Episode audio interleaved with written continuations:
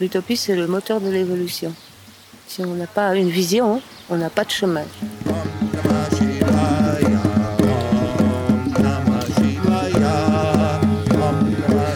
En Andalousie, dans les montagnes de l'Alpuraras, on peut entendre au son des djembés se répéter le mantra hindou Om Namah Shivaya.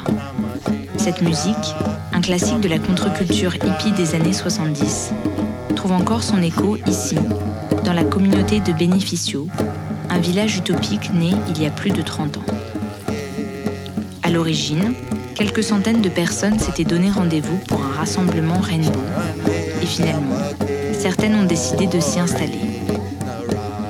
Le mouvement arc-en-ciel date de 1972. Son premier événement réunit 20 000 personnes dans une forêt du Colorado. L'idée est alors de créer des communautés éphémères en marge de la société de consommation. Aujourd'hui encore, des rassemblements rainbow sont organisés, plusieurs fois par an, partout dans le monde. N'importe qui peut venir ici. J'appelle ça moi un big mix, un grand mélange. Un grand mélange de plein de gens, de plein de nationalités, de plein de têtes différentes, de sensations différentes et tout ça. Il n'y a pas de hiérarchie. Donc chacun fait ce qui sort ou de son cœur ou de s'il n'a pas de cœur, bah de je sais pas d'où. de ce qu'on aime faire. Et si ça peut être utile euh, au reste de ceux qui vivent là, pas mieux. Comme s'occuper des arbres, euh, il y a beaucoup de choses à faire quand même. Elle s'est unie. Enfin, c'est ainsi qu'elle se fait appeler. La première fois que j'ai voulu lui poser des questions, elle m'a répondu Je n'aime pas parler, je préfère chanter. Elle passait en effet ses après-midi à travailler dans le potager en chantonnant, et c'est en l'aidant au jardin que j'ai accédé à sa confiance. Tous ceux qui viennent ici sont des visiteurs, il y en a qui veulent rester parce que c'est merveilleux, même tu peux planter ta marijuana, faire ta cabane, euh, pour enfin tu as un petit endroit. euh. Il y a beaucoup de personnes qui sont, on peut dire, réfugiées. Réfugiées. Tu peux pas être sans un rond et tout ça et déambuler dans les villes. T'es un clodo et c'est pas drôle. C'est quand même plus facile de vivre dans la nature.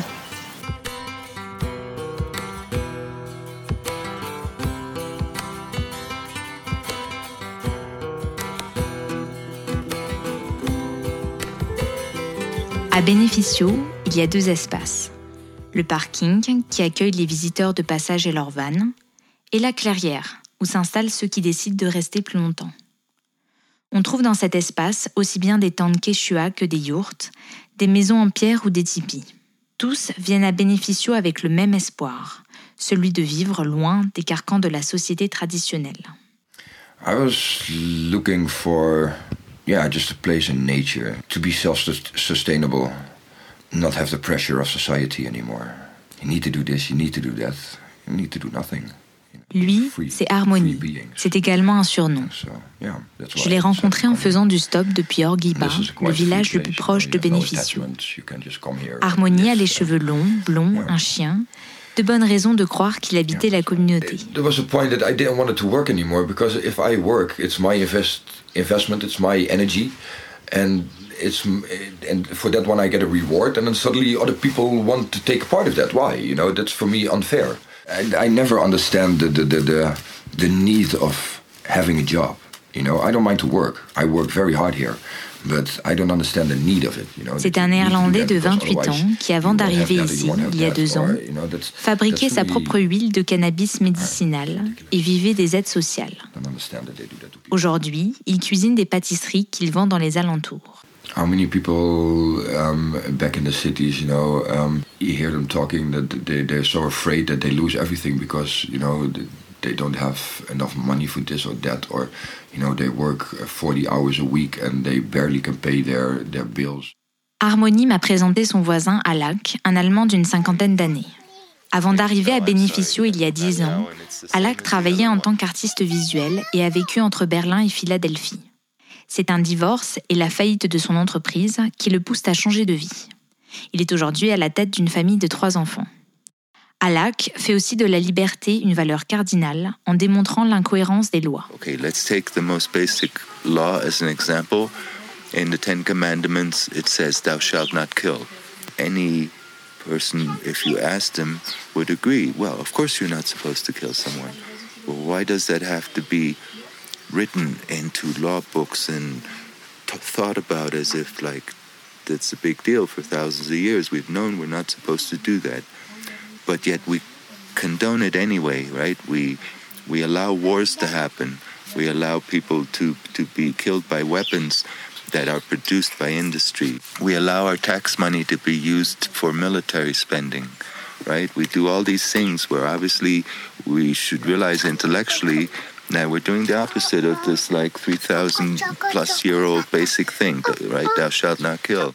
Cette méfiance face aux lois et aux institutions se retrouve chez la plupart des habitants de Bénéficio. Et d'ailleurs, ici, pour organiser la vie en communauté, on ne parle pas de règles, mais on préfère utiliser un autre vocabulaire. I use the word guidelines. You know, we we we like to assume everyone's an adult and can like take care of themselves hopefully without going overboard. But for people who aren't used to living in in this style because they haven't lived on a farm before or in the nature, then we do have a a one page kind of thing with 14 hints of like, you know, most basic stuff. But we call them guidelines because this word rules, you know, sounds like a little harsh.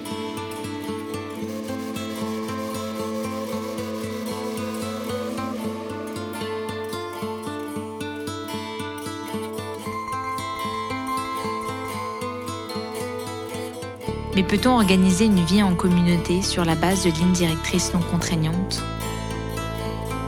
Si chacun est libre de faire ce qu'il souhaite, comment orienter les actions pour le bien de tous?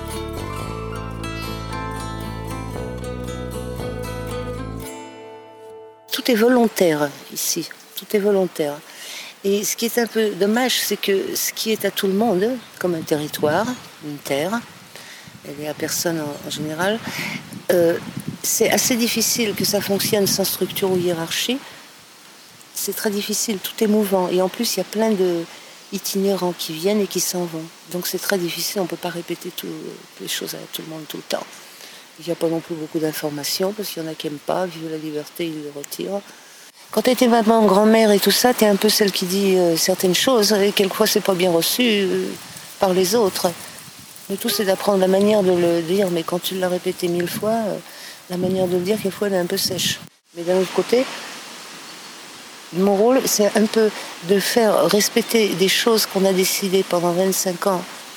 Euh, des choses on voulait être libre de certaines choses comme de l'alcool, des drogues dures. Euh. Maintenant, il y a l'alcool et il y a plein de drogues. Cette génération. Ce rôle de doyenne, de grand-mère, unit l'endosse malgré elle, car dans une communauté où la moyenne d'âge est autour de 40 ans, elle apparaît comme une héritière du mouvement hippie, une gardienne de ses valeurs. À la fin des années 60, elle fait partie de ces jeunes qui décident de tout plaquer pour retourner à la nature. Elle quitte alors Paris et un travail bien payé dans la création publicitaire pour rejoindre une communauté à Ibiza, bien avant que l'île soit envahie de David Guetta en leggings fluo. Son récit, c'est aussi l'histoire de ce qui est devenu le mouvement hippie. On est parti d'Ibissa parce que, comme je te dis, là où il y en a qui viennent et qui ne sont pas autochtones, par exemple Ibisenko ou Alpuralenio, ça, ceux qui venons, après, les amis viennent, les amis des amis viennent et le tourisme vient et tout ça. Donc on est parti d'Ibissa parce que ça ne correspondait plus à ce qu'on aimait. On voulait quelque chose de simple et naturel. Et pas travailler comme des dingues pour pouvoir acheter des carottes ou n'importe quoi, non. Alors donc on est parti et il y en a qui sont partis voyager. Ils ont vu que l'Alpujarra, il y a 40 ans, c'est un endroit encore très vierge avec des gens qui nous ont d'ailleurs bien accueillis puisque leurs enfants étaient partis, plus s'occuper de tout ça beaucoup. Ils allaient même y aller dans les villages faire de l'argent et avoir un travail. Donc euh, ils ont été contents quand même que plein de jeunes arrivent dans l'Alpujarra. C'était très hippie, on vivait tout nu, il y avait des animaux sauvages, il n'y avait pas encore des tuyaux, l'eau coulait dans les, dans des petits canaux euh, et, on vivait extrêmement euh, naturel, en contact, c'est ça. Et de la nature, on a appris un tas de choses, à vrai dire. Et c'était un peu notre guide. Comment vit la nature et nous à l'intérieur de la nature et nous qu'est-ce qu'on fait ensemble? On faisait beaucoup de choses ensemble, à vrai dire. on faisait même aussi des, cérémonies de purification, des grands feux où chantait tout le monde autour. Et petit à petit, il y a plein de choses qui se sont. Comme c'est ouvert à tout le monde, comme c'est arc-en-ciel, c'est-à-dire tout le monde est bienvenu. toutes ces choses-là se sont un peu diluées. Mais moi, j'aime bien qu'il y ait des gens qui aient la possibilité de, de, voir autre chose. Mais il ne faut pas non plus qu'il y ait trop de densité, parce que sinon, euh, nous, on se fatigue à répéter les choses, ceux qui vont tout le temps là. Et puis après, on commence à s'isoler. Et puis après, on commence à perdre toutes les célébrations qu'on faisait, la pleine lune, les... de choses qu'on faisait. Tout ça, ça disparaît.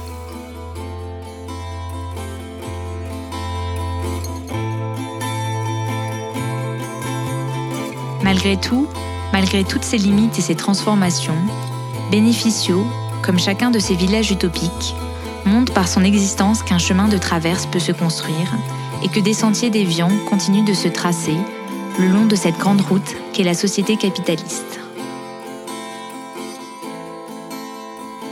Lot of people are so stuck in society um, with the pressure and everything that some friends of mine, when I left, um, they had something. Wow, I wish I could do that. You know, you can. Yeah, but I have two children, so it's also possible. You know, you can take your children with you. Uh, other friends of mine also went here to Spain um, with a child. You know, so it's just what you want, and that's a kind of fear a lot of people have. And as long as you have that kind of fear, you won't be able to. You know, but get over the fear that trust in the universe that everything will be okay. Universe provides. If you have good intentions, universe will provide for you, and you don't have to worry. I'm living here almost three years. Um, three years in a tent. Um, never a problem. Also not in the winter. The friend of this house, he left. He gave me the keys of the house. Four days later, we have a big storm, and my whole tent um, blew away. Almost my whole tent. You know, but at the moment, I had here the keys of the house. You know, so for three years I'm living in a tent, no problem. And then I have the keys of a house, and then suddenly the, the storm comes, and yeah, universe provided me a house. You know, it's, so everything is okay if you trust in it. That's, but a lot of people lost that trust.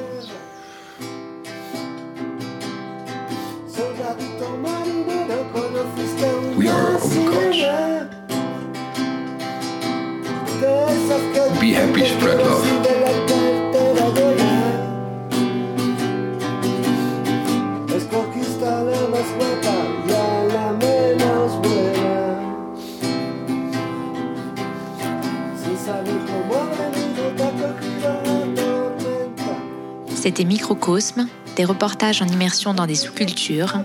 Vous pouvez nous suivre sur l'Instagram Microcosme Podcast et nous laisser vos avis et vos étoiles sur iTunes.